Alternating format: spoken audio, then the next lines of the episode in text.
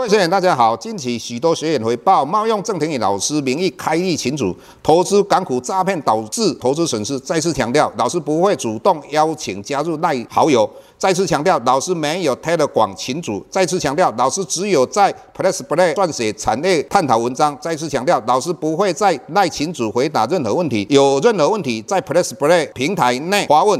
再次强调，老师不会教大家投资港股，老师只有投资台股，请大家勿点选不明的赖群组以及连接，任何信息请审慎评估并提高警觉，切勿上当受骗。郑重呼吁，请勿盗用郑庭宇老师本人名义发文，冒用他人名义发文，以触犯伪造文书罪，请勿以身试法。接下来本周影片开始，各位大家好，又到我们本周解大盘的一个时间，台股有。两个各位必须要注意的一个风险，两个的话相对对台股来讲比较有利哈。那第一个就是地缘政治的一个风险。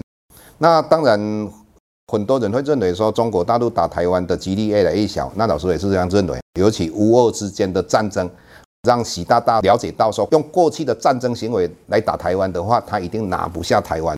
但是这个问题不是在我们的认知里面，是在国外的这些投资机构，他对台湾到底是不是一个地缘政治风险很高的地方，一个投资的一个地方？那这个是很重要的。我们就从前年的话，外资卖的台股大概五千三百多亿，去年的话卖了四千五百多亿，那今年三月底的话卖了四千六百亿。所以这一点各位必须要了解，因为过去外资从来没有连续三年甚至于连续两年卖台股的。那我们看到这个现象现在已经发生了，所以未来你要观察什么？外资到底有没有在买台股？如果他继续卖，以及台电继续卖的状况之下，以目前台股还在一万七千多点，那一万七千多点为什么还有办法支撑在这个地方？应该就是我们一些散户以及政府这些护盘的，所以这一点各位一定要记在心里。我们要观察，当清明节休假过后，对于外资的买卖超这一点。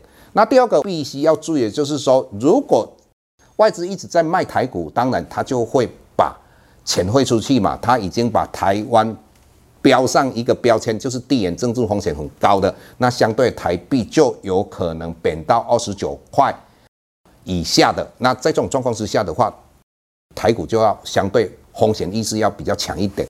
那对于台股比较利多的是什么呢？就是星期三看到。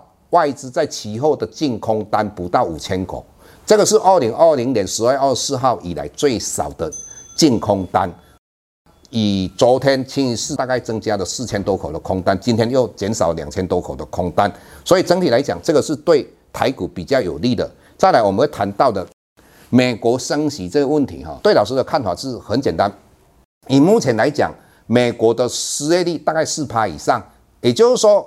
他们的景气非常好，所以它才会四趴。所以它的物价虽然很高，但是它的经济没有不好，所以就不会有停滞性通货膨胀。没有停滞性通货膨胀的话，它解决通货膨胀的方法只有一种，就是把利率提高。所以大家会一起说，它五月份应该会升两码啊。如果它真正的升两码，这个是符合预期。如果它升一码呢？那为什么老师说它有可能升一码？而且有很多人在分析。美国联准会的时候，他认为说未来的会议当中很有可能市场都会升两码，甚至于每一次都会升利息。那老师倒不是认为这个样子，如果升到一 percent 以后，它应该会减缓。为什么这样讲哈？各位你要了解，美国联准会它实施量化宽松货币政策，它就买了很多公债以及抵押债券。那如果美国联邦基金的利率涨得太快的话，这个债券的价格会往下跌，它就会很大的损失。所以从这个观点，在一波升之前，它应该升息会相对的比较积极；一波升以后的话，升息相对的就会比较缓和。所以这个对整个台股跟全球的股市是一个利多。那当然，我们就讲到上个礼拜殖利率倒挂的一个问题哈。那我们讲完之后，我们看到很多媒体都在探讨这个问题。那老师就感觉有一个很好笑，有很多人在讲到五年期跟三十年期的美国公债殖利率倒挂这个。不是重点，五年期跟三十年期的，它都是一个长期的。那我们殖利率倒挂的话，我们要放在哪个地方？就是两年期跟十年期，或是三个月国库券跟十年期的公债殖利率。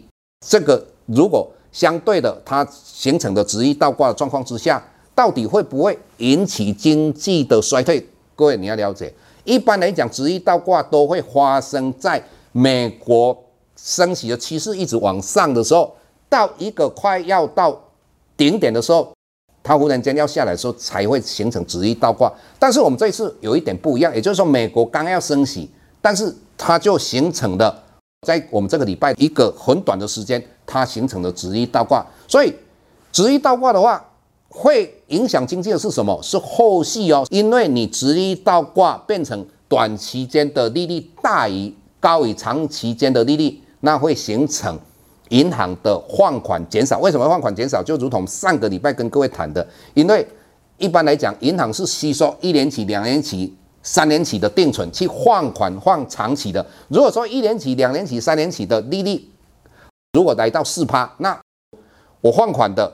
十年期、二十年期的利率只有三趴，那银行是不是会亏损？所以在这种状况之下，它当然就不会放款了。它不会放款的话，那当然相对的整个经济活动就会萎缩嘛。这个是我们要必须了解的。还有在这个地方，我个人认为啊，对于金融股，你可以做一个波段的一个操作。到底哪一些金融股比较有机会？那是不是有一些金融股，它是不是涨多了？你说它要再涨上去的话，是不是非常困难？有关于这方面，我们在平台上会跟大家分享。谢谢各位。下周台股个股当中，老师精选的十几档个股做重点分析。想要了解老师到底精选哪些个股，欢迎订阅 Plus Play 互惠内容。